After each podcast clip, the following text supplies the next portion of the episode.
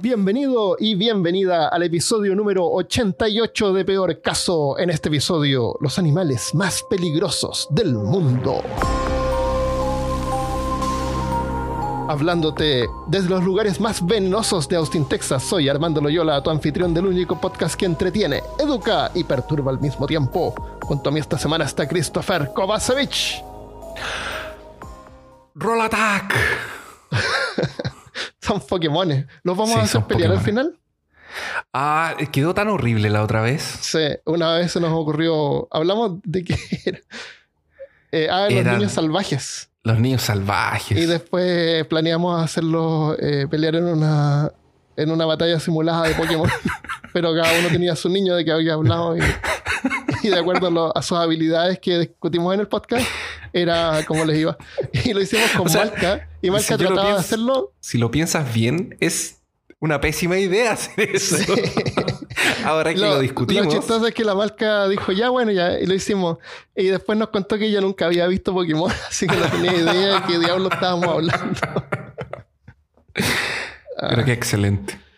Eh, yo creo que con esto nos va a ir bien si los hacemos pelear. Claro, es que es mejor que hacer pelear gente o niños que estaban sí. perdidos en la selva. Es que era más perturbador. En, ese tiempo éramos más perturbadores. En ese tiempo éramos otras personas sin criterio. Es que también nadie nos escuchaba, entonces. También teníamos más libertad. ya. Eh, hoy día vamos a hablar de algunos de los animales más venenosos de, y, y- y peligrosos del mundo. Hay una cosa que, que te quiero contar, que curiosamente existe en inglés, pero no existe en español.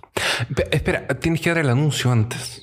Ah, sí, sí, vamos a, hablar- vamos a decir algo bien importante para los fans al final del episodio, así que quédense hasta el final. Yo sé que igual se quedan hasta el final, pero por si acaso.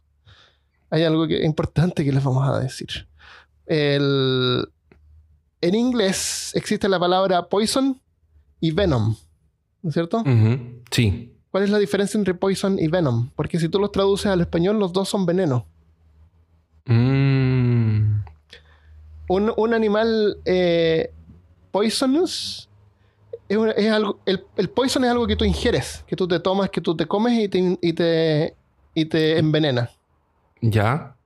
El venom es algo que tú te inyectas, una, una, una culebra que te muerde, por ejemplo. Te inyecta Ah, sí, veneno. sí. Ujú. Te inyectas venom. Y el poison es algo que tú te comes. Y curiosamente en español no existe eh, discriminación. Discriminación. eso, porque, porque el español es menos discriminativo. Sí, somos más inclusivos en el idioma. Claro, entonces da lo mismo. Pero yo creo que es interesante la, la diferencia, es importante. Pero es Busca, una- a lo mejor sí, hay alguna palabra entre poison y venom. En español se llaman veneno, los dos. Poción, no. Sea, Sí. pero, pero en este episodio los vamos a mezclar. Vamos a hablar de animales que son venenosos y otros que son venenosos También. y otros que son peligrosos Y otros que son muy peligrosos. y otros que son muy desagradables, parece. y otros que incomodan un poco. Un poco incómodo. claro. Em, entonces voy a partir yo con la fragata portuguesa. ¿Has escuchado ese término? Yo había escuchado ese término antes, pero no, me, no había tomado atención a ver qué lo que era en realidad. y- Es un barco, ¿no? Que trae Eh, gente de tiene nombre Portugal de barco, a sí. En, inglés, tiene un nombre general en inglés, se llama eh, Portuguese Man of War, como el tipo de, Ah, como el tipo de, de He-Man. Eh, porque Man of War parece que es una, una especie de, de fragata. También se llama carabela portuguesa, agua mala, agua viva, botella azul o falsa medusa. chan, chan, chan. Si tú lo ves, tú dirías, ah, esa es una medusa. Claro, es una. Una medusa. Una Espera. medusa, pero no es una medusa. Parece medusa, pero es una de las 175 especies de sifonóforos o criaturas coloniales. O sea, cada fragata que tú ves es en realidad una agrupación de varios, de varios individuos que conforman este, este como meta animal. Como cuando tú juegas Transformers, tienes los Ya. ¿Cómo se llaman esos Contracticons que tú tenías? Uno que era una. que eran como camiones de construcción, pero Sí. podía formar un, un, un Transformer Ah, más como- grande. Como los Power Rangers que hacen. Claro, una cosa que así. tienen- Claro, que Ah, tenían las claro, piernas. Sí, era- habían unos Transformers así. Eh, eh, la fragata es así, son varios animales y cada uno es como un pólipo, se llaman. eh, que se llaman hidroides o hidroides. Y juntos forman la colonia. La fragata mide unos 15 a 30 centímetros de largo y tiene un color azul púrpura y se ve flotando sobre la superficie del agua en los lugares tropicales. Entonces, el color azul le sirve como para camuflarse. Eh, se impulsa con una vela que tiene arriba del dorso como una aleta que parece una aleta dorsal, pero es inflable, como una aleta dorsal inflable.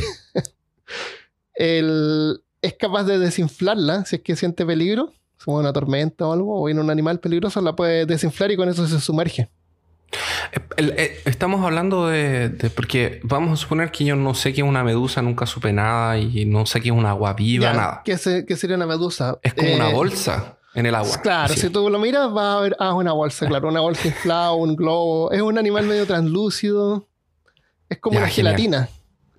Pero no tiene esqueleto, nada. No tiene esqueleto, no es un vertebrado. Eh, imagínate, claro, un pez, pero hecho como de gelatina.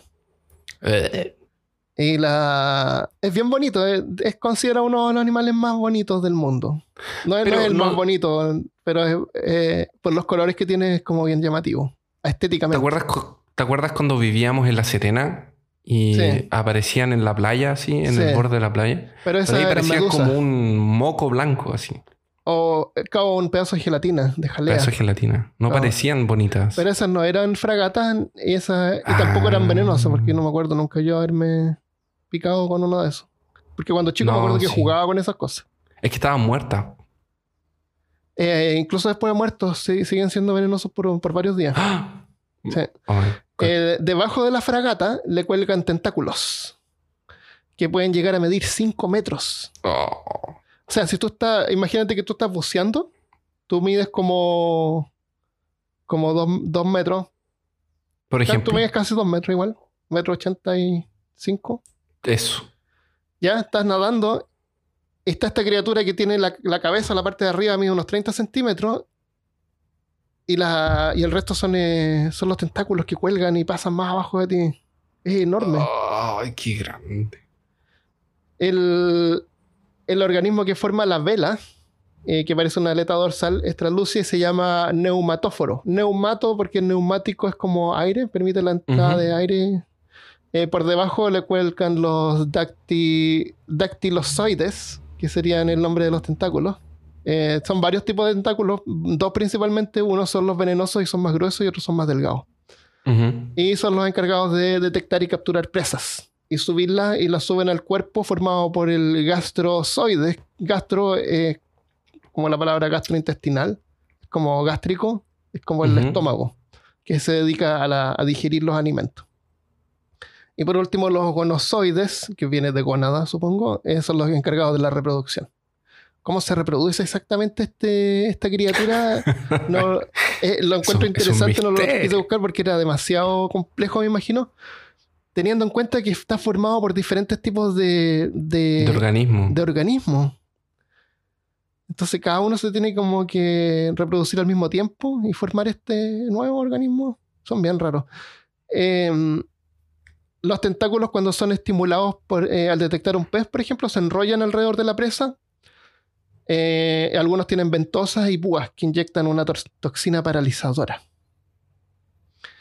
Este ser carnívoro salido de la mente de H.R. Giger tiene algunos depredadores. Las tortugas marinas que tienen la, la piel tan dura que como que no les afecta. El pez luna, que es un pez que mide así como 5 metros, un pez gigantesco. Caramba. No, no es tan grande, pero es súper pesado, es bien grande. Eh, algunos moluscos y una especie de babosa que se llama dragón azul o dragón de agua azul. ¿Tú lo has visto ese? no. No, es, es así chiquitito, es Ah, así como chiquitito. 4 centímetros. Ahí se lo va Eh, comiendo de a poco. Así como que le eh, salta encima y este- empieza este- a andar y a comérselo de a poco. Yo creo que sí se le pega y se lo empieza a comer. Porque Oh. este, esta babosa eh, flota en la superficie también. Es- esta babosa es uno de los animales más hermosos del mundo. Busca por favor en Google dragón azul. A ver. Vas a, vas a encontrarte con un Pokémon de la vida real. ¡Oh! Es precioso. Es Esto es como una babosa. Es una babosa. Tiene, vamos a dejar una foto en peor caso. Pueden buscar dragón azul o dragón de agua azul. Qué Es genial. precioso. Está muy bonito. Sí. Parece un Pokémon. Y no es un Pokémon. Y parecería que fuera un Pokémon, ¿no? No lo vamos a hacer pelear esta tarde. No, hoy día no pelea. El pulpo manta, que es una especie de. Es un pulpo que tiene una membrana entre algunos de los tentáculos. Entonces tú ves como un pulpo con una manta flotando y se ve súper Ah, también. sí, sí. Ese también es inmune al veneno de la fragata. Y el- los pulpos jóvenes, los pulpos de esa especie más jóvenes, se comen la fragata y se prenden los tentáculos en su cuerpo. Como forma de defensa o forma de ataque. Como que modifican su cuerpo usando si- estos tentáculos. Para hacerse más fuertes también. Para hacerse más fuertes como un upgrade. Eh, y, y los tentáculos eh, siguen siendo venenosos por varios días. Así que les sirve ponérselos. No se los comen, se los ponen. Oh. El, eh, para los seres humanos, generalmente no es mortal, pero una picadura con el contacto con los tentáculos es irritante e insoportablemente doloroso. Así que aunque veas una fragata varada, muerta en la orilla de la playa, mejor no tocarla. Esa es la fragata portuguesa. Qué terrible. Hay un par de películas que siempre salen las fragatas. eh. Creo que hasta en, en Buscando Nemo debe estar. Puede ser. Es bien bonito el animal. A ver, déjame Eso. buscarlo. Fragata portuguesa. Ujú. Que no la. No, no- O no botella la de. veo. sí. Me salen barcos, por loco. Me salieron un montón de barcos. Busca por. eh, fragata Aquí portuguesa está. medusa. no, aquí está, aquí está. Le puse medusa. Qué bonita. Mm. Es bien bonita. Sí, es como medio azul, púrpura. Ay, se infla de verdad. Es un globo. Sí. Se infla y, y con eso sube a la superficie. Qué genial. Y, la, y usa la vela para impulsarse con el viento. Y Ah, no es solamente un individuo. eh, Son que referir a, a ellos, claro. A ellos. Como en la Genial. fragata, sí, los, los marineros.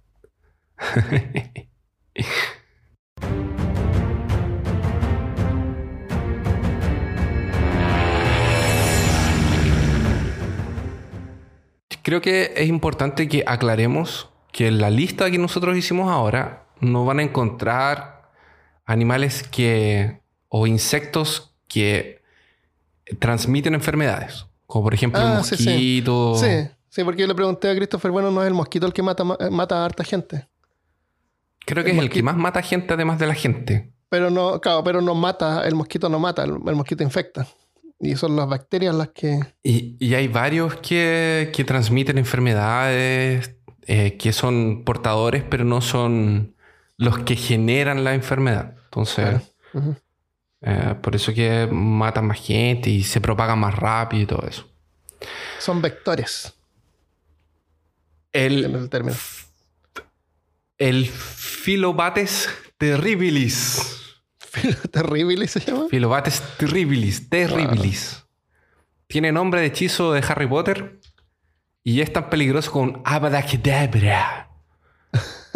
Ah, Eh, no sé cómo se dice el do- de Harry Potter, pero traté. Y eh, no es ningún animal fantástico tampoco de las precuelas que salieron después, porque sabemos perfectamente dónde habita y de qué se alimenta.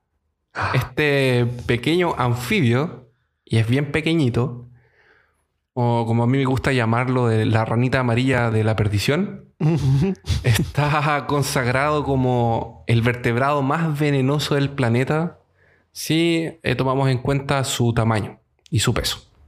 Ah, O sea, hay más venenosos, pero son animales que son más grandes. estoy viendo imágenes acá. Es bien bonita la rana.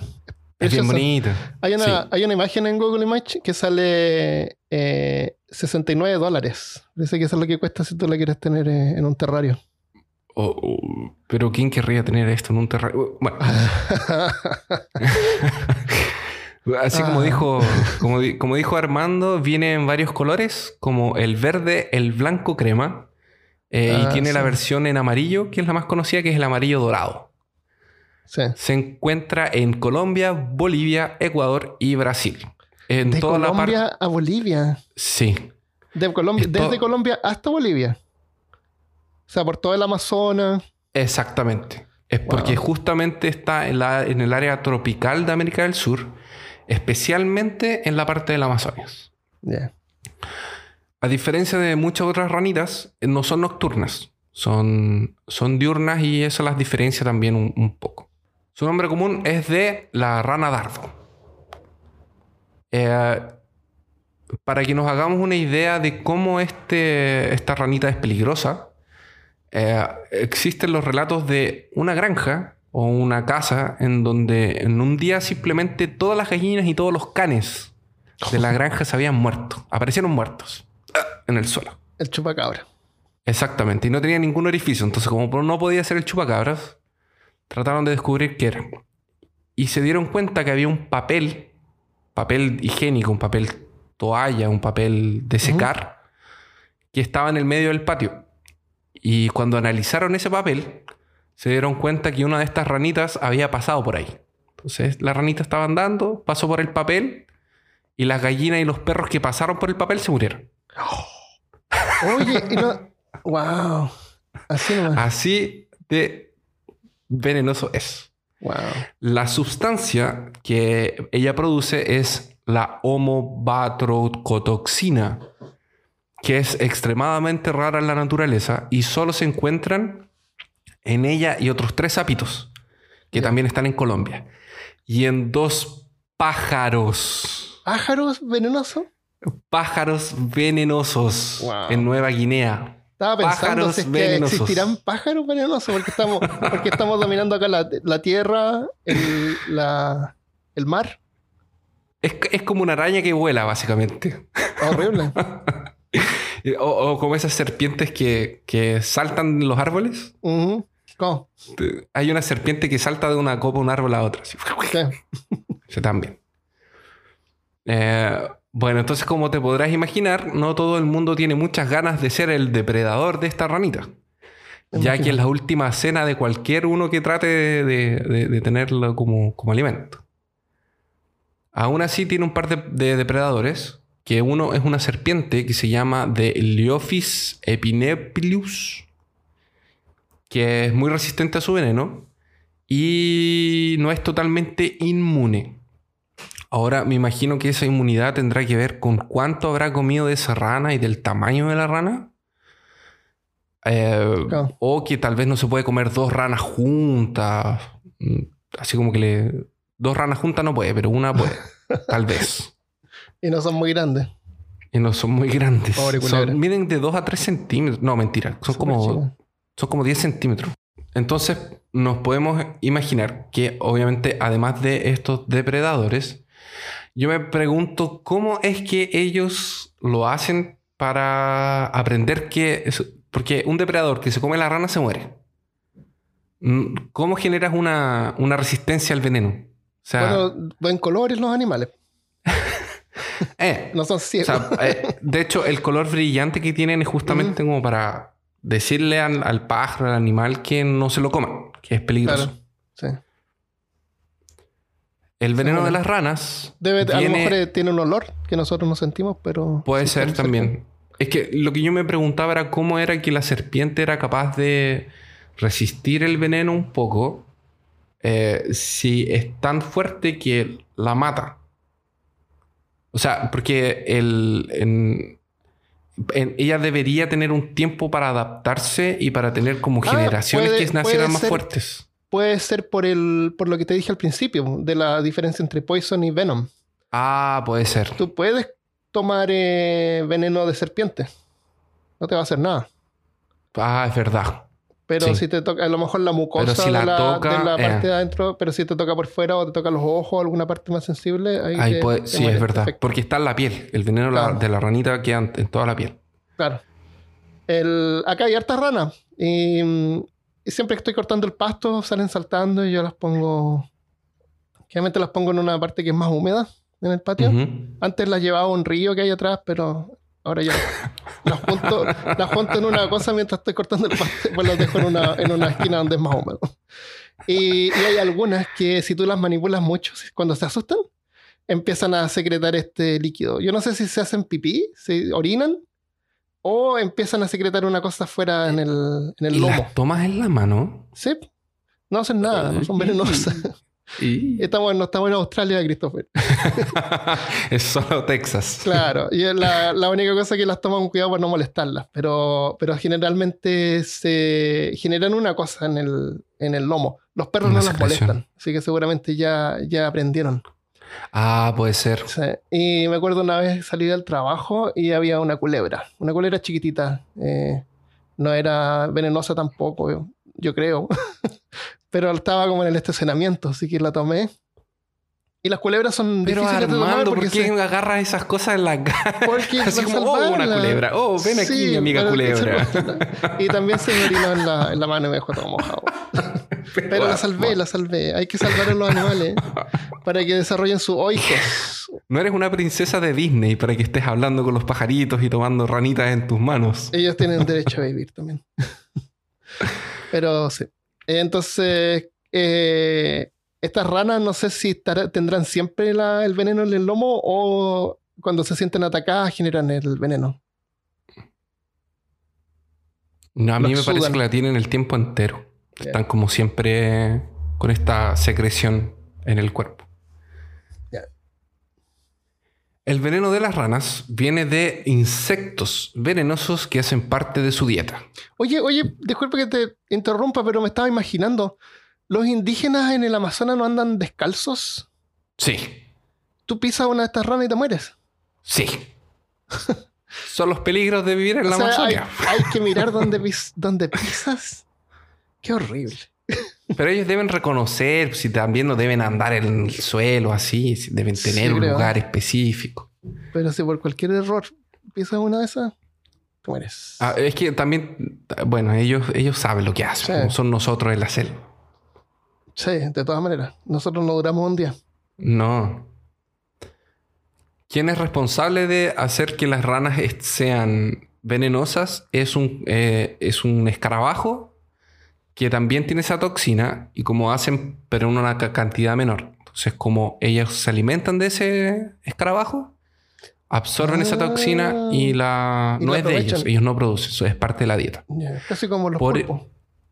Eh, casi como los pulpos, exactamente. Por eso es que cuando están en cautiverio, Ah, no la toxina para de, de existir. Después de algunas Claro. semanas de cautiverio ya no tienen esa Ah, toxina. Tiene sentido. Las ranitas. Y ahí solo son ranitas de, de color. Entonces probablemente la ranita que te venden por 70 dólares no es alimentada Claro, con, Exactamente. Ah, entonces con, no tiene con gracia. escarabajos. No, no tiene gracia. Tienes que comprar los escarabajos también. ¿Te acuerdas, ¿Te acuerdas de un capítulo de Los Simpsons que Homero lame una... le pasa la lengua a una de las Sí, ranas sí. y tiene Y- alucinaciones? Y se vuela. sí. El veneno es tan poderoso que dos décimos de micrograma puede matar a un ser humano en pocos minutos. Y cada adulto contiene aproximadamente 200 microgramas de la toxina en su piel. O sea, ¿cuántos puede matar? Eh, dos décimos Matemática. son... Son dos de 10, entonces debe ser unas 20 personas. Yeah. Wow. Si mis matemáticas son correctas. O 100. ¿Quién sabe? Claro, quién sabe. La matemática es una, ciencia inexacta. Inex- Sí, totalmente Inexacta. Me pillaste de sorpresa con, con esa pregunta. Su veneno es tan mortal que el único síntoma que las personas sienten antes de sufrir las consecuencias finales y respirar su, su último aliento es eh, la falencia múltiple de todos los órganos. Básicamente. Ese es el Tu vida, síntoma. tu vida pasa frente a los ojos de repente. De repente. De repente te mueres. Ese es el síntoma. Wow. Oh, estás sufriendo síntomas de envenenamiento. Mejor me echo aquí antes que me caiga. O sea, echar- tienes, tienes tiempo para ponerte en una posición digna y, y sí. Para que cuando te encuentren, me encuentren boca abajo o algo así. Eh. Para que no te encuentren así como pisando una ranita. Claro. Te puedes, Te puedes poner como en la digna. posición del androide de, de Blade Runner, así. Claro, una posición de loto como los budas, como los como los, monjes ah, que se. verdad, los monjes. Se automomifican. eso. Las tribus que viven en la región donde se encuentran estas ranitas, como prueba de valentía, le pasan la lengua. no, Las tribus. No, no las A lavan. los turistas les hacen pasar la lengua. Claro, le hacen pasar la lengua. Eh, toman mucho cuidado cuando las manipulan y usando una hoja de bananera, porque no existen guantes en medio de la selva y tampoco sería muy valiente usar guantes para manipular estas cosas, entonces usan eh, Pueden ir a la granja de. Ford y hacer guantes de látex. Exacto. Y pasan las puntas de flecha en la espalda de la rana. Que después de que eh, realizan este procedimiento quedan letales por más de dos años. Dos años. Así que esto les facilita cazar monos y otros animales que se mueven mucho y no los dejan tirarle flechas tranquilamente. Ah, o sea, cuando le tiran las flechas matan al animal y eso no es suficiente para, para dejarlo venenoso. No, no es suficiente para Ah, dejarlo- por- porque estamos hablando de veneno versus poison, ¿viste? Tú te Exactamente. puedes comer el veneno. Eh, hay una escena en una película que se llama Apocalipto, que me parece que es del Mel Gibson, que es, ah, pasa en la, en la selva amazónica también, y él en alguna escena yo recuerdo haberlo visto pasando y punzando... Puede ser, además que sí. Y esto, y esto yo creo que yo lo hablé en algún capítulo. No sé dónde, pero yo creo que esto ya lo hablamos en algún momento. ¿Qué cosa? Lo de los ranitas con. Ah, eh, puede ser, Del puede ser, sí. pinchando la. Sí. Eh, la toxina está siendo uh, estudiada para tratar y conseguir algún producto más potente que la morfina por sus cualidades de dejar el cuerpo completamente anestesiado. Y como bonus track, por, por esto mismo, ¿te acuerdas del pajarito venenoso? Sí. ¿Qué onda con el pajarito? Se llama, el pajarito se llama Pito Hui. Y se encuentra en Nueva Guinea y lo voy a mencionar porque él se alimenta de los mismos escarabajos Ah, y él también produce el veneno que es la misma toxina. Es uno de los pocos pájaros del planeta que es conocido por ser venenoso. Hay otros dos que los nombres eran muy difíciles y no encontré los nombres comunes, así que no los voy a mencionar. Eh, y en su piel del pájaro se encuentra la toxina que es la batracotoxina, que es el mismo compuesto básico de la que producen las ranas después de que ingieren a los, a los, a los escarabajos. Esto es un- una información relativamente nueva porque la encontraron la especie hace poco tiempo y se demora mucho en estudiar los hábitos y todo eso.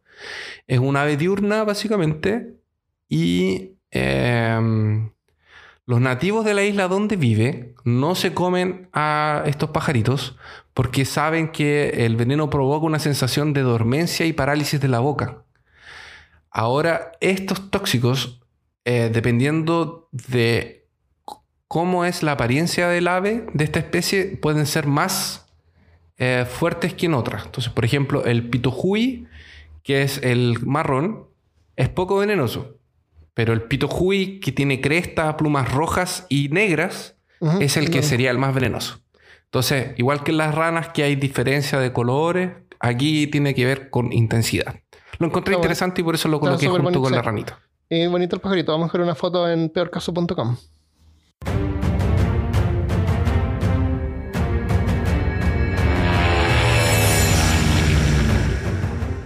Eh, entonces nos- estamos en Japón. Sí. Hay más de 120 especies de pez globo que viven en las partes más tropicales del Pacífico, Atlántico y también el, el Océano Índico, que es la porción de agua entre África y Australia, debajo de la India. Ujú. 30 de esas especies viven en agua dulce. Eso no lo sabía yo que peces globo viven en agua dulce. No, yo tampoco. Viven 10 años y maduran a los 5. O sea, se demoran 5 años en madurar para poder procrear. Lo cual es harto, lo encuentro harto para un animal pequeño. Cinco El- años es mucho tiempo. 5 años harto. Mm. Eh, hay algunas especies que viven en agua salada, pero suben por ríos a agua dulce a poner huevos. O sea, viven en los dos. El pez globo tiene una piel áspera, no tiene escamas y está cubierto generalmente por espinas o puntas. Dependiendo de la especie, son puntas más puntiagudas, otras son como unas marcas. El- algunos, algunos son chicos, los has visto a lo mejor en algún acuario de agua salada, por ahí, son comunes. No es, no es difícil encontrar Ah, en un son los acuario de agua chiquititos, salada. Chiquititos, pero hay algunos grandes que son como al porte de un antebrazo. Eh, y despedazan el alimento con cuatro dientes que tienen que forman como una especie de pico. Tienen Así como dos dientes arriba, dos dientes abajo, como en forma de pico. Y una poderosa mandíbula que te podría sacar un, un dedo si es que estuvieras buceando. Oh. El pez globo nada lento y torpe, no, no, no es muy no, es- no es muy nada nada. No nada nada. No, nada, nada, nada, nada, na- Nada un nada, poco. nada. Ya, ni un poco. así que para defenderse, cuando se siente Qué amenazado. horrible tu chiste. Sí, horrible.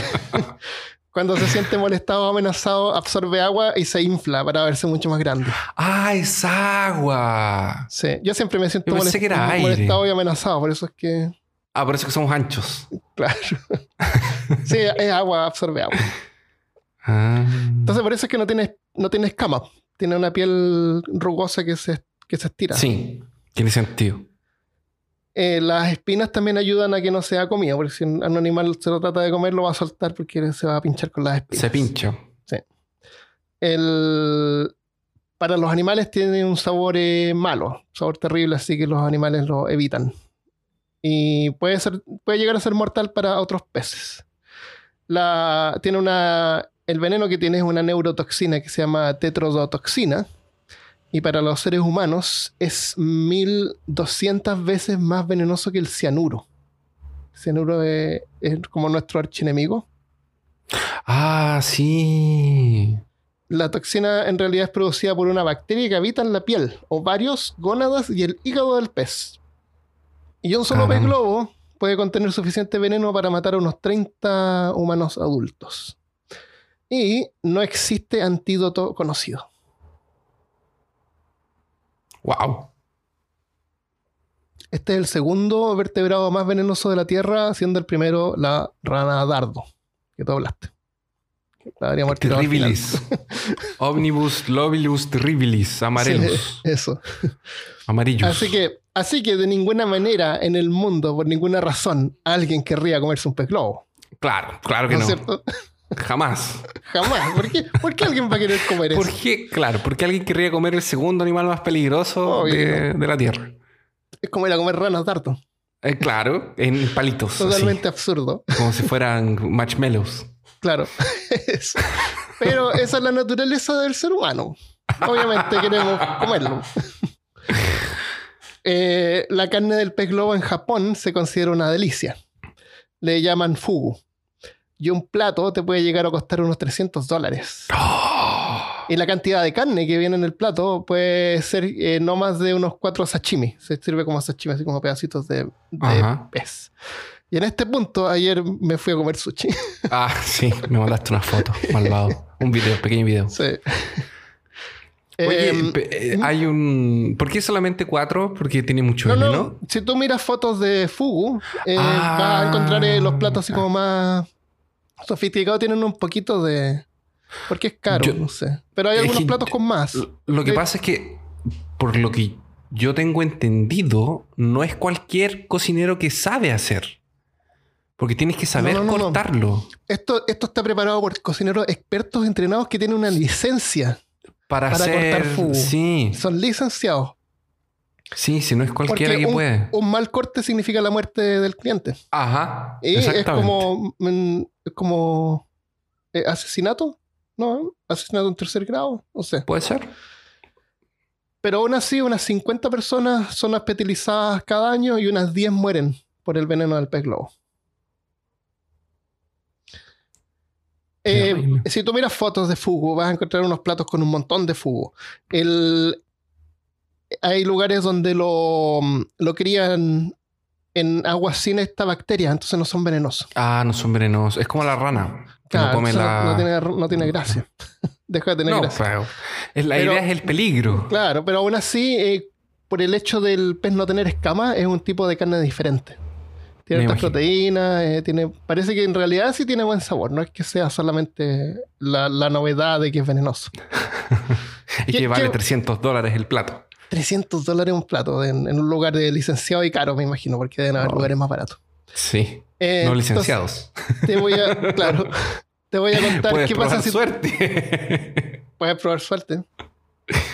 en un carrito, en una esas hay un señor en un En la carrito. calle, la calle que hace sushi, hace Y te, muestra, y te muestra la licencia y tú ves un papel con escritura japonesa y... Claro. ¿Qué puede decir? ¿Qué haces tú? Menú. Y- Claro. Ok, Licenciado. exactamente. Ya, te voy a contar. ¿Qué pasa si tú comes eh, pez globo y te envenenas? Ay, ya empezamos. ¿Ya? Se había demorado mucho.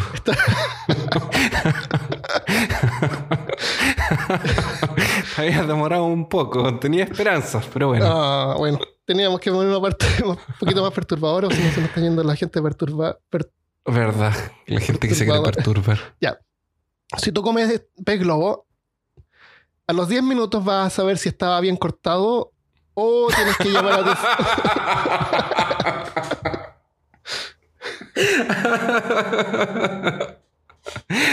No te vas a demorar mucho en saber si estaba bien cortado o no.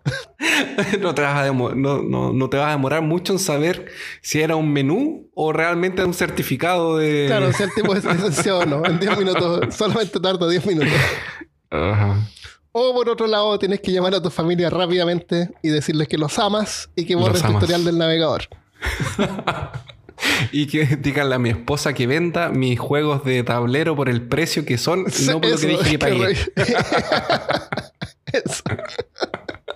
Estos coleccionables.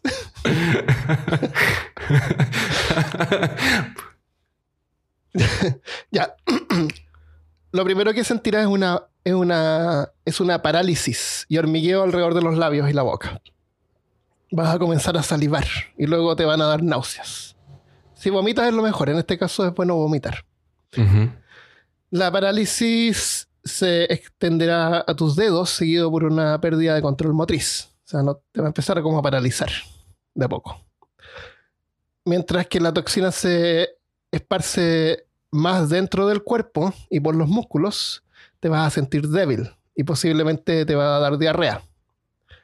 Cuando la toxina llega al diafragma, que es el grupo de músculos que permiten que los pulmones respiren, Esos músculos se van a paralizar y el sistema respiratorio va a dejar de funcionar. Tú estás consciente como ahora, pero no puedes, no puedes, no puedes respirar, no puedes mover los músculos, no puedes aspirar. Si tienes suerte, Horrible. para entonces deberías estar en un hospital. Según Los Simpsons, temporada 2, episodio 11, podría haber un mapa al hospital más cercano al reverso del menú del restaurante. Fuentes oficiales. claro, Yo me acuerdo de ese episodio. eh, bueno, eh, cuando Los Simpsons eran buenos. Sí. El, el- eh, parece que el cocinero no sabía Cocinero Eh, estaba pololeando cortar. afuera con una mujer y, o se y equivocó. manda a un ayudante man- a cortar el Mandó un el ayudante, ¿verdad? En un hospital te pueden entubar conectándote a un respirador. O sea, te hacen un hoyo en la tráquea y te ponen un tubo. Para que puedas respirar. Y te mantienen con- para mantenerte con vida. Mientras tanto, la parálisis se extiende a cada músculo, transformando tu propio cuerpo en un ataúd de carne y hueso. Donde Oh. tu conciencia permanece completamente atrapada, incapaz de comunicarte y expresarte. Es como cuando escuchas podcast y sientes que eres parte de la conversación, pero no puedes comunicarte con los anfitriones. si tienes suerte, vas a perder la conciencia. Aunque hay casos que los afectados han reportado, y los que han sobrevivido, que han permanecido conscientes durante todo el tiempo. No existe antídoto, así que en un hospital lo que hacen es mantenerte vivo con un respirador. eh, pueden hacer un lavado gástrico, o sea, te aspiran el estómago con una sonda y esperar a que la toxina sea liberada por la orina. Por el mismo pase. cuerpo. Claro, que pase. Que se vaya. Y ahí ya puedes volver a respirar. El efecto intoxicante te puede producir una sensación de trance y euforia. Es como volarte con una droga. Ah, Es que quiere decir que una persona puede sobrevivir. Tú puedes tomar lo- una, una dosis lo- baja y volarte. No, pero mi pregunta es, ya, vamos a suponer que me tocó el, el, el- señor del, del carrito cortó mal. Ah, sí, sí, tú puedes sobrevivir si es que tiene, recibes atención médica. Si recibo la atención médica, me, me hacen el, el- me perforan la tráquea, porque lo- yo me voy a morir porque mi sistema va a parar de, de respirar. Sí, a lo mejor no, no sé si necesariamente te tendrán que entubar, pero te tienen que poner un respirador. De alguna O manera. sea, que, si tienen- ellos consiguen mantener funcionando, Sí, el- sí. en algún momento la toxina sale y la yo me toxina va a recupero. pasar de largo, sí. Ah. Sí, así es.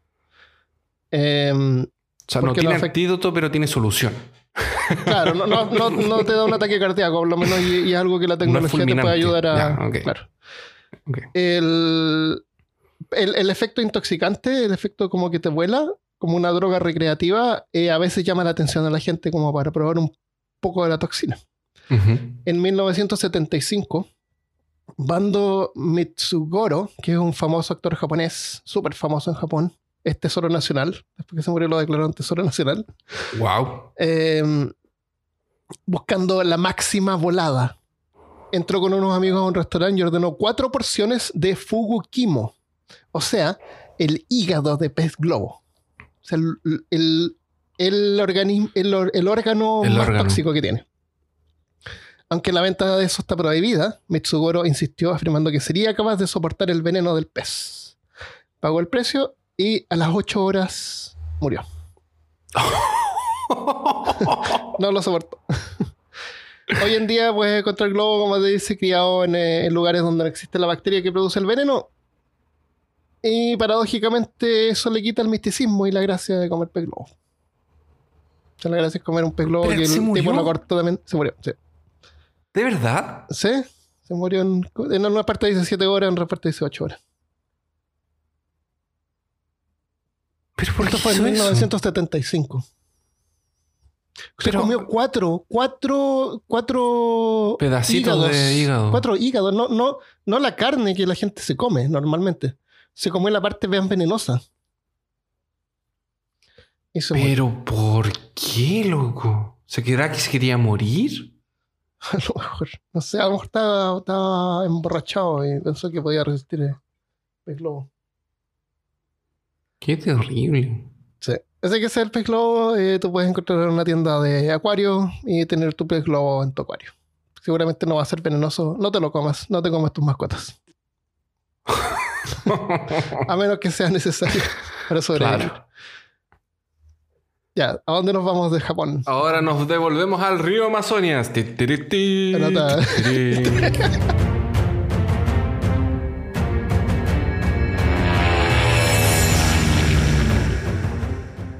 El candirú, o también conocido Espérate, como... ¿Dónde. ¿Dónde estamos ahora?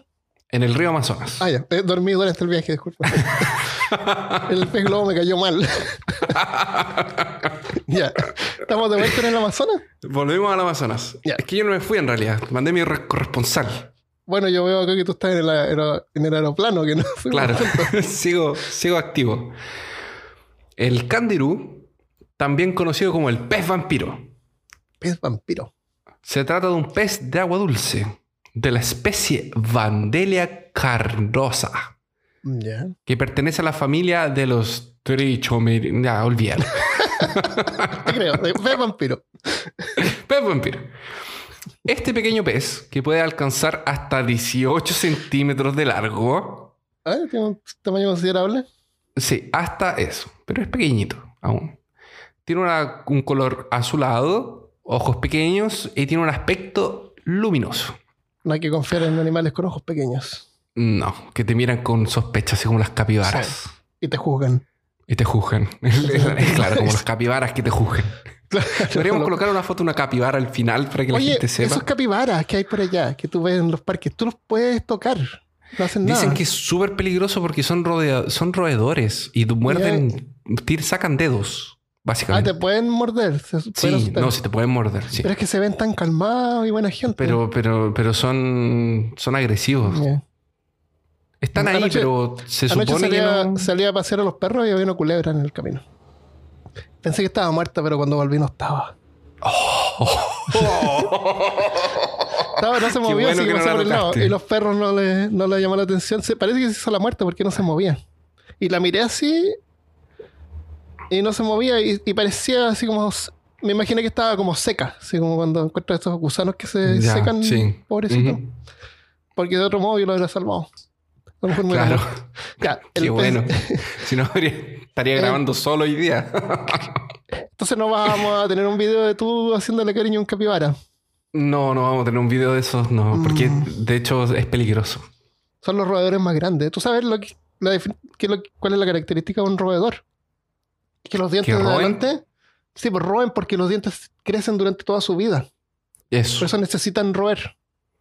Nosotros deberíamos tener dientes así, sería genial. Tú te quedarías sin trabajo, pero generaríamos nuevo tejido. claro. ¿Entiendes? Sí. Sería, ¿eh? ¿Tú sabes por qué los, los- los elefantes se mueren? Porque se le caen los dientes y no pueden seguir comiendo. Ah, no puedes seguir comiendo. Los animales, ¿verdad? los elefantes cuando mueren se mueren de hambre, siempre. Ah, Qué pobre. horrible. Sí, Qué ya, horrible. ya, dale. Estamos hablando de animales hoy día, así que Está bien. es horrible. Ya.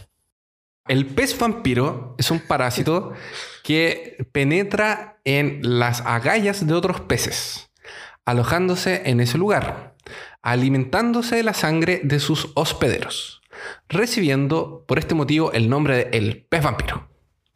Este parásito, Estamos hablando de unos peces que parecen como unas anchoas, exactamente. chiquititos. Ujú. Ah, ya, porque estoy viendo un pez que tiene como unos colmillos, pero eso no es un pez vampiro. Son unos pe- pececitos chiquititos, como, una, como las anchoas que te comes en la pizza. Como la anchoa, exactamente. Ya, Pero ya, tiene una particularidad, una, tiene una particularidad. Bueno, además de ser atraídos especialmente por el olor a orina, pudiendo entonces penetrar por la uretra, Ay, el anus, yo soy el que digo las cosas perturbadoras. Por, Su por ano la uretra y o por el en la vagina. dijiste. La vagina. sí, de individuos que estén bañándose en las aguas de los ríos donde este señor eh, habita. Es que ir con calzón de, goma. penetra- después de, claro, hay que entrar con calzón de goma. Con traje de, de- de buzo. Después de O no, penetrar. o no entrar. Mejor no no. bañarse. Yo creo que Mejor no mejor no entrar. no Quédate bañarme. afuera. Sí. Después de entrar en alguno de estos canales, se instalan y fijan y, son completamente imposibilitados de salir por la misma forma en la que entraron.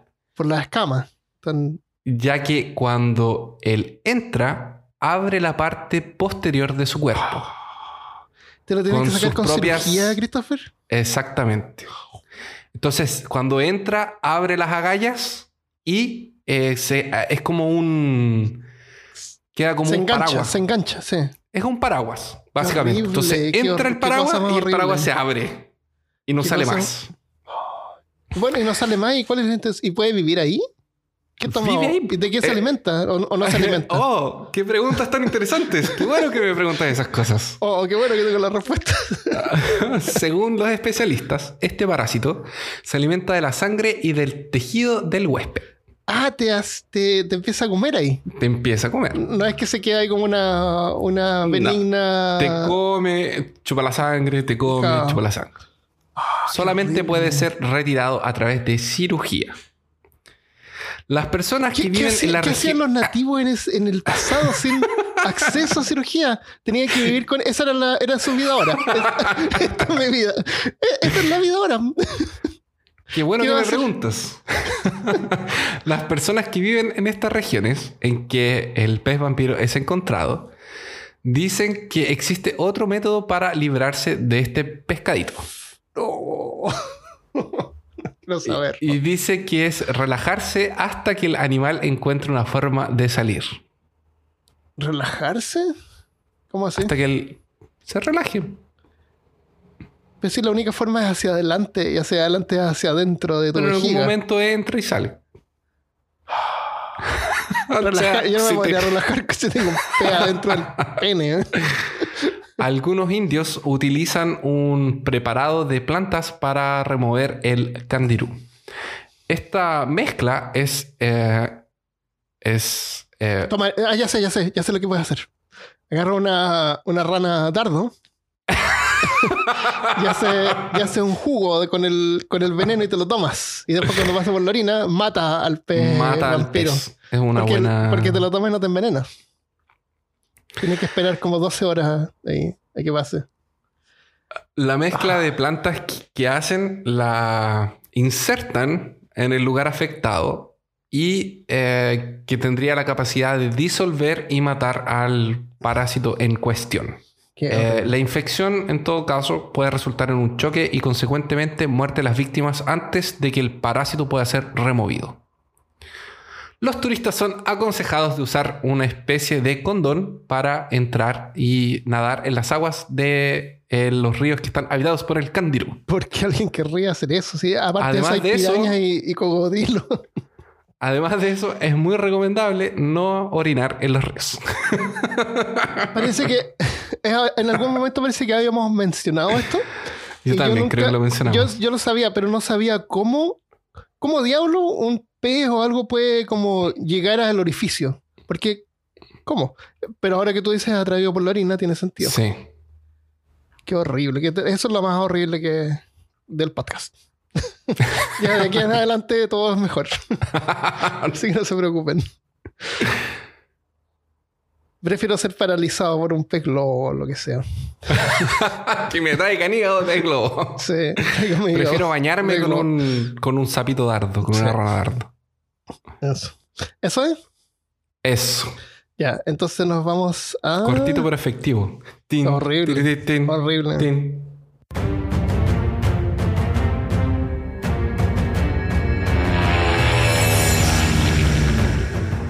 Estamos en Australia ahora.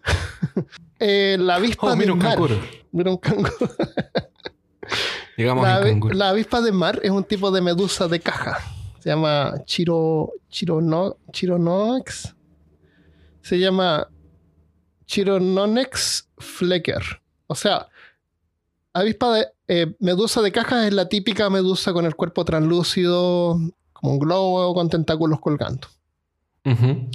Es considerada la criatura más venenosa del mundo. Y obviamente reside en Australia, donde más podía existir la criatura más venenosa. Claramente. Según algunas fuentes, porque aparentemente según otras fuentes la criatura más venenosa es el es la rana dardo, aunque a lo mejor esa es la criatura más tóxica, quién sabe. Esta medusa tiene hasta 60 tentáculos que se extienden por 3 metros de largo, con Dios millones, mío, qué horror. qué asco. millones de ganchos microscópicos llenos de veneno. Eh, a medida que la medusa crece, se vuelve más mortal. Una medusa joven, ah, la, la- dura- por todo el cuerpo tiene células venenosas. Una medusa joven, un 5% de las células son venenosas, pero un adulto puede llegar a cubrir hasta el 50% del cuerpo. O sea, la mitad del cuerpo es venenoso. O sea, no importa dónde tú la toques, no es como la, la fragata que eran solamente los tentáculos. En este caso, cualquier parte que tú toques te puede, te puede infectar. Y, la, estamos hablando de, de, de una picadura que es una especie como cuando te picas con, eh, con esta planta. ¿Cómo se llama esta planta que tiene como una ortiga? Que te, te pica y te queda como en la piel. Eh, cada avispa, y por eso se llama avispa de mar adulta, contiene suficiente veneno para matar a unas 50 personas. Para los seres humanos, una sola picadura causa necrosis en la piel junto con un dolor insoportable. El- luego de tocar los tentáculos aparecen impresiones rojizas en la piel que se inflaman. O sea, tocas, tú pasas a llevar el- la, la avispa o la, la vamos a llamar eh, medusa, que es una medusa. Tú pasas a llevar la- los tentáculos de la medusa y te quedan la forma de los tentáculos marcados en la piel, en las Oh. piernas generalmente. O sea, te ven como los tentáculos. Eh, y se enrojecen rápidamente y después se inflama y se pueden convertir en heridas. Antiguamente se creía que la piel irritada podía ser tratada con orina. Y hay un episodio de Friends, que es temporada Sí. 4, episodio 1, donde usan ese método con fines de comedia. Eh, están en la playa y, y una niña toca una Ah, medusa y el, otro, claro, y el otro tiene que orinar y eso. Eh, lo mejor dicen que es vertir vinagre mezclado ojalá con agua caliente por unos 30 segundos para ayudar a- con el dolor. A lo Ujú. mejor en el pasado a alguien se le ocurrió orinar eh, o a lo mejor se orinó de, de Puede susto. ser. Y alivió el, por y el calor. el dolor puede ser por el calor de la orina. El, eh, con medicamentos, em, los medicamentos que puedes tomar en el caso que, que te pase eso eh, es solamente para el dolor, para mitigar el dolor. Y el dolor puede durar así una, una o dos semanas. Es un dolor irritante. Es como, me imagino que sientes como que te estás quemando todo el rato, por semanas. Eh, si la dosis del veneno es mayor, digamos 1.5 miligramos, que no es mucho, eh, causa la muerte en un par de minutos por paro cardíaco. Entonces el problema es que las víctimas que son eh, que sufren picaduras de este tipo, si tú estás nadando, te da un paro cardíaco antes que puedas nadar de vuelta a la orilla y te mueres ahogado. Si tú estás buceando, por ejemplo, no puedes lograr llegar al, al barco, al bote, Ah. porque te da un ataque cardíaco antes. Es el segundo animal que causa más muertes anualmente. De forma directa, dijimos, porque los mosquitos no cuentan. El, el- y yo me imagino que debe ser porque en el agua uno se mueve más lento también. Ah, Además, debe ser desesperador Y a- y además que en- en- con viene dolor. flotando porque no nada en tu dirección. Flota. está ahí nomás. Tú lo, lo tomas Está y si ahí. lo estás viendo debajo del agua, la pasas a llevar. No es que no es, no es ofensiva. Exactamente. Te- te es enreda, una cosa que está muchos. ahí y te enreda. Y debe andar entre. Deben, deben andar como en grupos también. Claro, no- no una sola. puede Mm. evitar. Ahí estaba mi- mirando, le mostré a Christopher antes uno- unas imágenes de letreros que alertan de, de la presencia de medusas venenosas. Es como una criatura así de Tulu que te, que te Ay, pesca qué horror. Qué terrible. Hay algunos fármacos que pueden ayudar a sobrevivir, pero mm, no alivian el dolor ni la muerte del tejido porque te causa la, esta necrosis. Y recién en marzo de este año, eh, científicos de la Universidad de Sydney anunciaron un posible antídoto que podría aplicarse en forma no- local con un spray, que sería como lo ideal. Ahora, eh, como bonus track, hay otro tipo de medusa que contienen la misma toxicidad y lamentablemente no se puede ver porque esta medusa mide como 2 o 3 centímetros de, de largo, es como súper chiquitita. Y no la ves, tú puedes estar nadando y aunque estés mirando debajo del agua no la vas a ver porque es muy pequeña. Y te infecta igual. Así que Oh. si vas a Australia, si vas al Amazonas, no nades. Y Ah, eso es lo que horror. tengo de la, de la medusa avispa de mar. Ahora nos vamos dónde? Entonces nos vamos a Vietnam. Vamos a. Vietnam.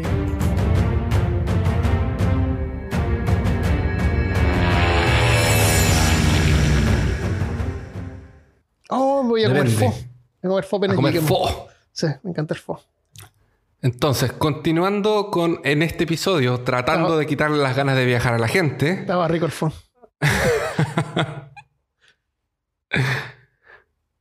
eh, nosotros nos preguntamos, ah, pero no está tan mal, ¿verdad? O sea, un par de ranitas, un par de pescados que entran por ahí y por allá, algunas medusas, pero nada que no se puede evitar, ¿verdad? O sea, Claro. en general no son cosas agresivas.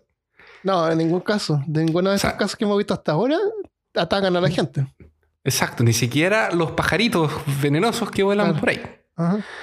Así que, para terminar nuestro conteo, les traigo al protagonista de películas como Indiana Jones, Jurassic Park y Mandíbulas. Ya. El cocodrilo de agua salada. Oh. Armando, ¿te conté cuando una vez me encontré cara a cara con uno de estos animales? No. ¿Dónde? Sí. Estaba en uno de mis viajes y fue algo que me tomó con mucha sorpresa. Mientras yo observaba el paisaje, eh, me crucé con dos ojos negros que estaban entre la maleza. Si no fuera por poco, casi, casi me devora. Nunca había sentido tanto miedo en mi vida. ¿De Era verdad? estar frente, sí, era estar frente a la muerte cara a cara con un depredador real y sumamente peligroso. Me miró fijamente y yo, aterrado, quería correr. Pero ya era tarde. Él no se movía, solo me observaba. Tal vez ya había comido, tal vez ya estaba satisfecho. Así que me moví y él, nada. Así que grité para tratar de espantarlo y él, nada. Pasó una persona cerca de mi lado y parecía que se iba a mover, pero nada. Parecía una momia. Así que, como me di cuenta que no había peligro, continué mi visita por el Museo de Nueva York y fue la parte de los pingüinos que me gustan más.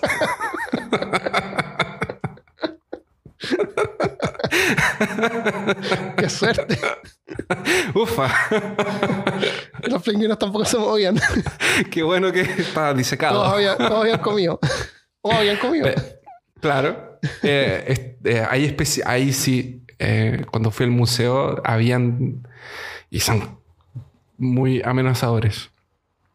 Hace poco salió una, una niña que estaba eh, caminando así por la naturaleza y encontró un, eh, un- una especie de tigre, un jaguar, un, un, tigre de montaña, que son peligrosos, te pueden atacar. Y mostraban el video eh, con su teléfono, que estaba como parado al, otro, al fondo del- de, la, de la senda, mirándola. En cualquier momento podían atacarla. Y en el teléfono puso metálica. Y con eso, con eso se ahuyentó el gato. Y después James Hetfield de Metallica le mandó un mensaje diciéndole que bueno que, que Metallica le había ayudado a salvarle la vida. Y para verificar que era él, le mandó una- un selfie de, de James Hetfield de You. Que- Ah, qué excelente. Sí, sabes, que poner- puedes poner Metallica. No estamos hablando de los alligators de Florida, que alligators no encontré una traducción porque me lo tira como cocodrilo también. Pero Eh, el caimanes, es, caimanes. es un caimán, ya. Caimanes son más chicos.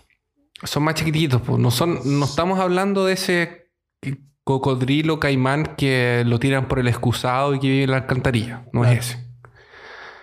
Estos son totalmente agresivos y fácilmente provocados. De todas las especies, la mayor y más peligrosa definitivamente es la del agua salada. Habita en la región Indo-Pacífica, desde la India hasta Viet- eh, de- desde India a Vietnam y hasta la parte norte de Australia. ¿Viven en el mar? ¿En agua salada? ¿O se llaman de agua salada? Sí, también. Pueden llegar a pesar casi una tonelada y medir 7 metros. Wow. Son excelentes nadadores y están felices en aguas saladas como en aguas dulces. Wow. O sea, puede vivir en los dos tipos de agua. O sea, me imagino que come de todo. Come exactamente. La mordida de uno de estos cocodrilos es absurdamente fuerte. Es de una medida de 3700 PSI, que la PSI es la medida utilizada para medir resistencia a la presión, que sería pounds eh, Per inch. per inch. Eso es. Wow. Estoy viendo fotos, son cocodrilos gigantescos. para que nos hagamos una idea, más o menos de cuánto es una, una mordida. em, Armando, ¿cuánto crees que tú usas para morder un filete bien grueso? ¿En PSI? Sí, ¿Qué, qué dijimos que era PSI? la fuerza de la mordida ¿Pero qué es lo que era la P de qué? es de pounds. Ah, como ya, como peso. ¿Como cuánto peso se requiere? Cl- Claro, es una Eh, fuerza, es que es una, es una, es pounds per seconds y Ya, ya, no sé qué digamos que una botella de un litro pesa un kilo. Y si tú te le pones una botella encima de tu mano, ese es el peso de una presión de un kilo. Eso. No te va, no va a romper un, un bistec con eso. Yo creo que al menos unos 10 kilos. Y déjame ver 10 kilos a pound. 10 kilos to pounds. Mm, yo voy a decir unos 22 pounds pe- per inch. Nosotros cuando ah, mordemos un, un- cualquier cosa, el ser humano hace una fuerza aproximada de 200 PSI. Oh, 200. Pero esto es 5% de la fuerza de uno de los dinosaurios. Wow. No es dinosaurio son- porque era un reptil. Ah, perdón. Ah, no del dinosaurio, del... O sea, de uno de estos dinosaurios. del siglo XXI. Eso fue Ya. lo que quería decir. Ah, ok. O sea, el cocodrilo tiene 7000, o sea, perdón, tiene 3700 PSI y nosotros hacemos 200. 200. Imagínate la fuerza que tiene. O sea, Horrible. nosotros podemos desgarrar un, un bistec de carne con, con los dientes. Eh, imagínate. Horrible. Ahora, O sea, con Eh, eso te corta una pierna completa. En se poco- supone que en los segundo. 3700 PSI son una medida muy próxima de lo que era el T-Rex. De la fuerza Ah, que el. T-Rex hacía. Ajá. El, el animal mandíbula. se ve, se ve gigantesco, así que mide así como una. Se puede, yo, me- yo lo veo una foto acá y veo que se puede comer cómodamente unas tres personas. Y seguir. Fácil. De hecho, se come, se come Es- gente a cada rato. Sin, se sin aumentar su tamaño.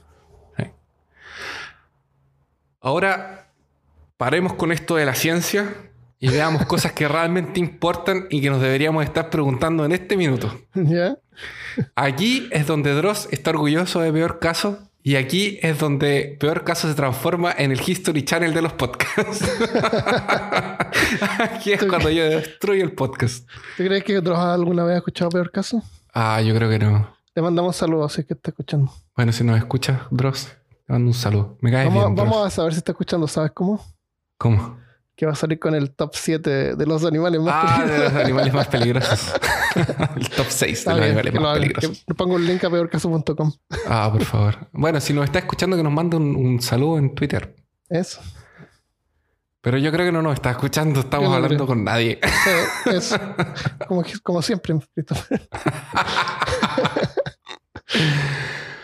Em, bueno, preguntas que realmente importan. ¿Podemos correr de un cocodrilo? Correr ¿Qué crees tú? En, en tierra Sí. firme. Exactamente. Yo he visto reptiles que corren bien rápido, pero por poco tiempo. No, o sea, las patas, por muy grande que sea, no, tiene, no está hecho para caminar en la tierra. Así que yo creo que sí. Ya, yo Yo te, correría. te- pero- te- pero me te imagino tengo que no. buenas y malas noticias.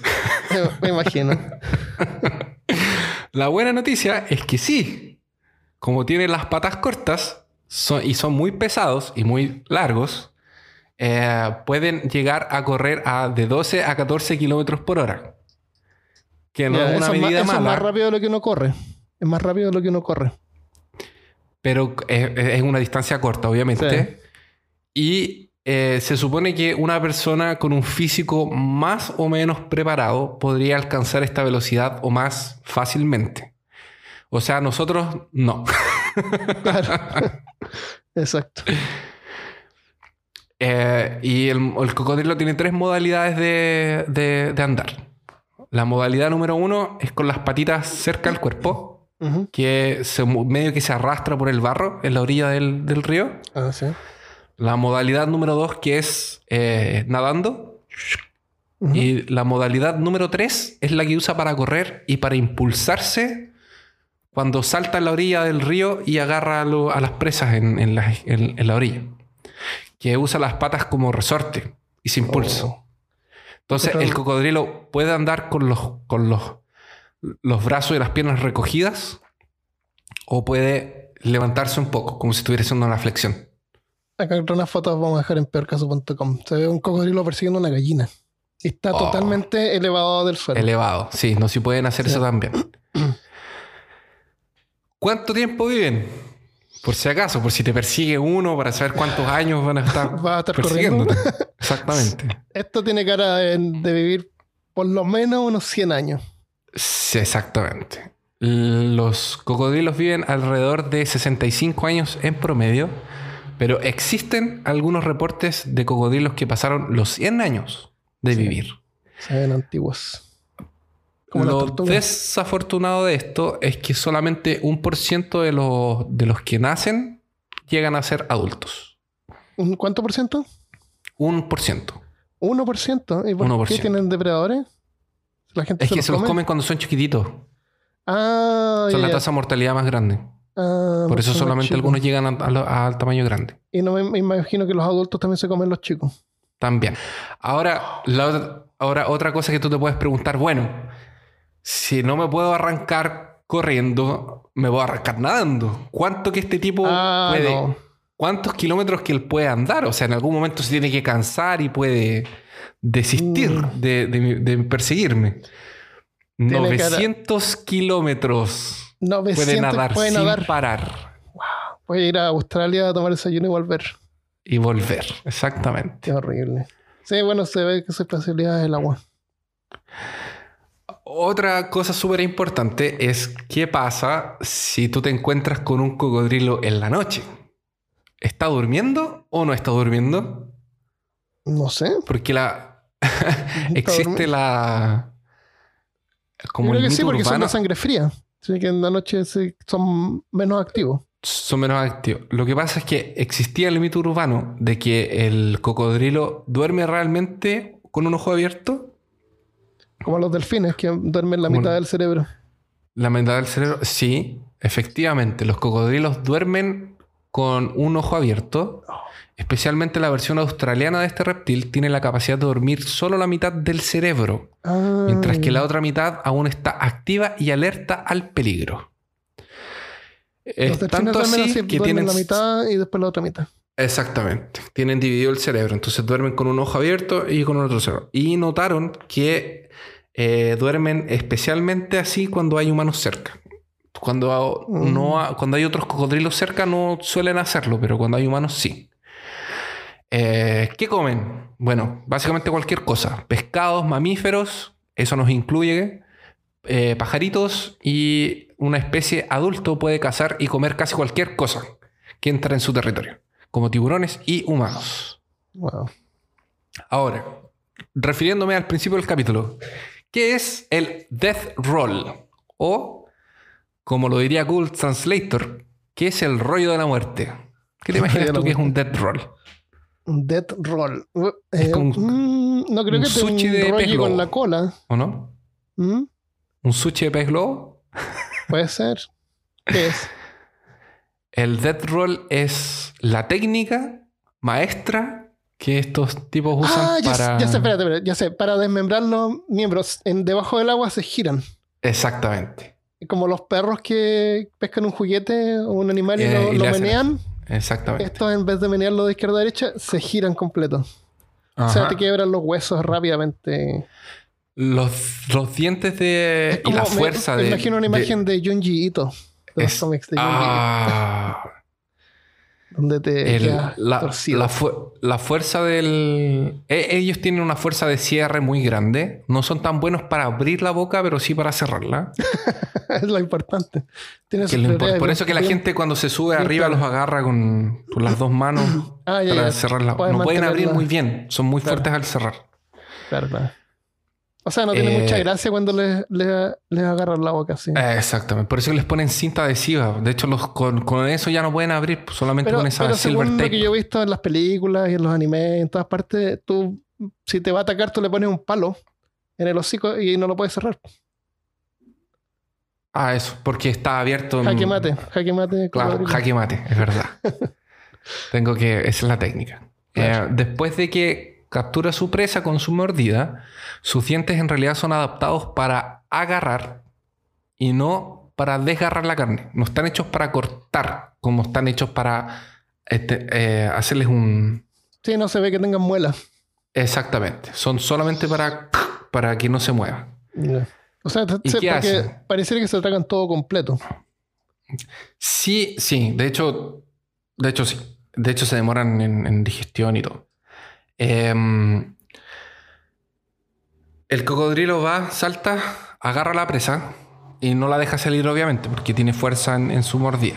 Entonces, como dijo Armando, entra al agua y empieza a girar para desmembrarlo. Entonces, si no la arrancó, no la cortó por la mitad, por ejemplo, el, el cierre de la mandíbula, entonces lo lleva y lo gira hasta desmembrenarlo. Y eso es el death roll. Ya. Horrible. Horrible. Y cuando estos son cuando están descansando, se les suben las tortugas arriba a tomar sol. Eso, a los Y los pajaritos, limpiarle la los pajaritos boquita. le limpian la boca. O sea, igual Eso. dejan que los pájaros le limpien los dientes. Sí. Pero es una especie específica de pájaros. Ah, ya, ya. Tienen que tener Eh, eh, licencia, son- licencia especial. ¿Cómo se, no son parásitos, son. Son páj- el Estos- pájaro dentista. Eh, es como estos, estos que viven uno dependiendo del otro. Sí, sí, sí, no me acuerdo la palabra ahora. Eh, Simbiotes. No, son simbiotes. Sí, pero hay una palabra que parece que lo hablamos en el episodio de parásitos. Pero no importa. Pero sí, que los dos se benefician de, de cada uno. Qué loco. Muy loco. ¿Cuánta gente muere cada año por este cocodrilo, sabes?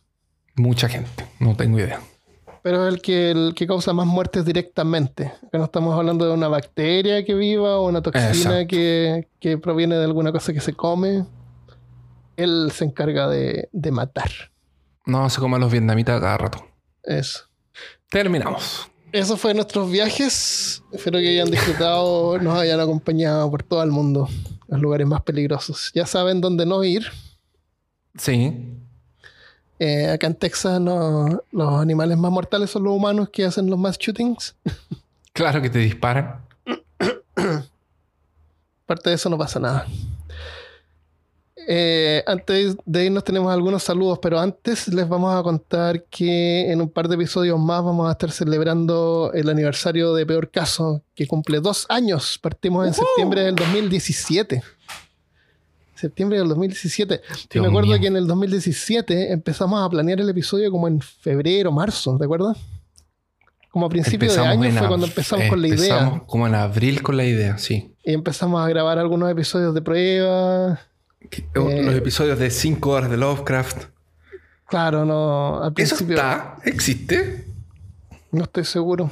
Porque no sé si ni siquiera usábamos el, el Skype Recorder. Voy a revisar, a lo mejor existen. Podemos tirarlos por ahí.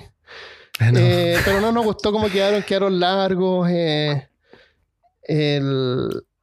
Mi calidad de sonido no era muy buena. La calidad de sonido no era buena, claro. Entonces, para celebrarlo, tenemos la idea de hacer un episodio más o menos especial.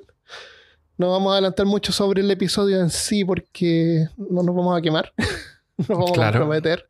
Pero vamos a encargarnos que sea entretenido y educativo y perturbador.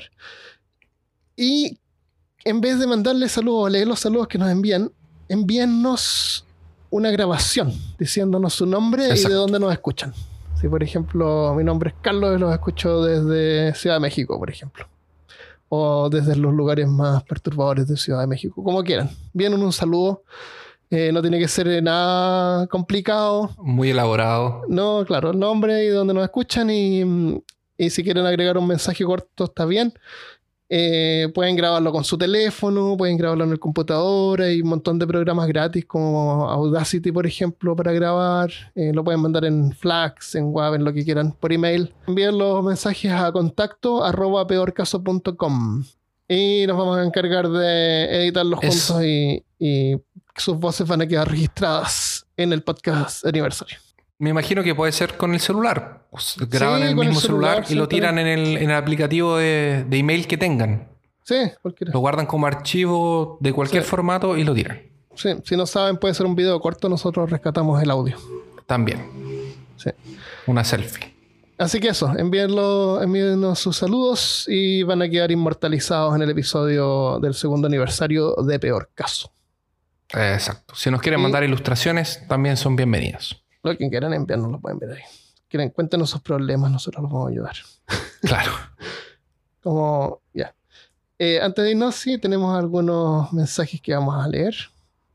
En YouTube, T-Kong dejó un mensaje en el episodio 87 de Conejillos de India, de George Fordyce, y la temperatura del cuerpo humano. Dice, un saludote al podcast desde San Fernando, Chile, eh, sexta región es uno de los que sigo con más puntualidad.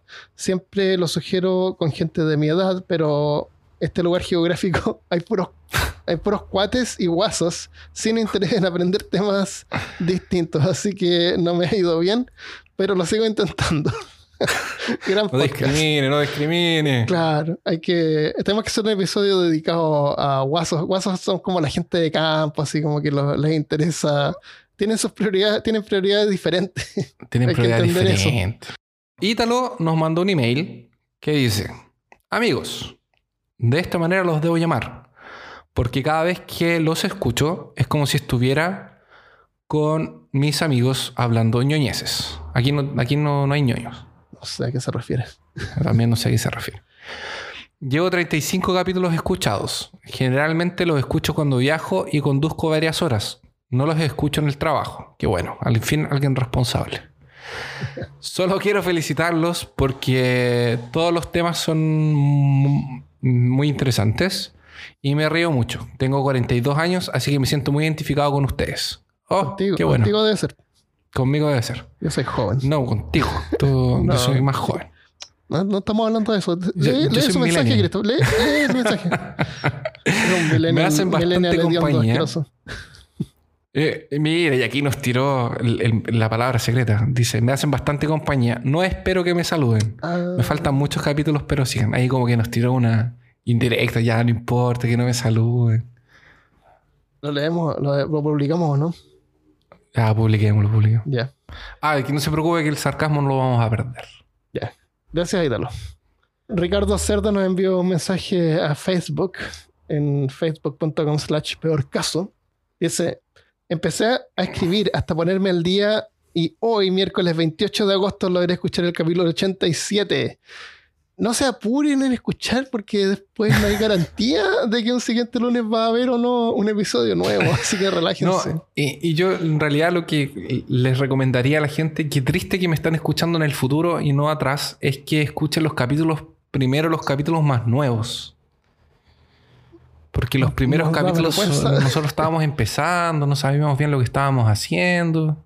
Pero no están tan malos. Hay, hay capítulos No sé. clásicos también antiguos. Sí, es verdad. Pero sí, no, no, no es una serie que pueden escuchar cualquier capítulo en desorden, como quieran, como quieran. Pero sí, es para la colección, así que eh, gracias Ricardo por haber escuchado todos los capítulos. Eh, fueron de gran compañía durante mi último viaje a Cusco y Lima. Soy de Santiago de Chile. Ah, debe haber ido a ver el Machu Picchu. Ah, puede ser. Y, y cuando puedo salgo fuera del país. Soy un practicante, soy un practicante del turismo franciscano. Para mucho. turismos indígenas. Ah, ok. Por lo cual disfruto de largas caminatas por temas de y por temas de internet y cuando se puede tener acceso a Wi-Fi, descargaba sus capítulos y salía a recorrer desde temprano. Los felicito por este gran, por esta gran iniciativa de generarnos horas de entretenimiento, eh, de entretención educativa y perturbadora a la vez. Atentamente, Ricardo Cerda. Muchas gracias, Muchas Ricardo. gracias. Lo- los podcasts son un gran eh, adelanto porque no pesan tanto y tú puedes cargar un montón en el teléfono Sí. y salvan, siempre salvan. No hay internet, pero están ahí los episodios Y uno se siente acompañado. también. Eh, Cintia nos dejó un mensaje en el episodio 86 de Robert E. Howard. Dice, hola chicos, mi nombre es Cintia. Escribí en Facebook y en Instagram por un par de veces. No puso ahí que la ignoraron, pero Instagram no lo reviso tanto y me carga Instagram que esos mensajes como que aparecen y después desaparecen y cuando tú vas a ver las notificaciones ya no existe el mensaje y no se puede ver. ¿Cuál es el punto de eso? No entiendo. Pero bueno. Es- hoy es para contarles que la actriz de Red Sonja o Red Sonia era Brigitte Nielsen, una rubia que fue esposa de Sylvester Stallone. Ah, no tenía idea. Todavía no termino de ver esa película, no, no me gustó. Por un dato que saqué de Wikipedia es que el productor Dino De Laurentiis la eligió como pareja de Arnold Schwarzenegger para la película Red Sonja, dejando de lado el rotundo fracaso de crítica y de taquillas que sufrió el film. Eh, propició un romance, ah, que a pesar de que el film falló, propició un romance de dos semanas entre ella y Schwarzenegger. Mira. Bueno, y otro tema es con respecto al episodio 4 de Zombies. Wow, se fue súper atrás. Cuando era chica había una película que se llamaba La serpiente arcoíris y me parece que era muy similar al retrato que contó Armando del doctor del doctor W. Davis, que era entobotánico y antropólogo, al igual que Bill Pullman, Dennis Allen, en esta película.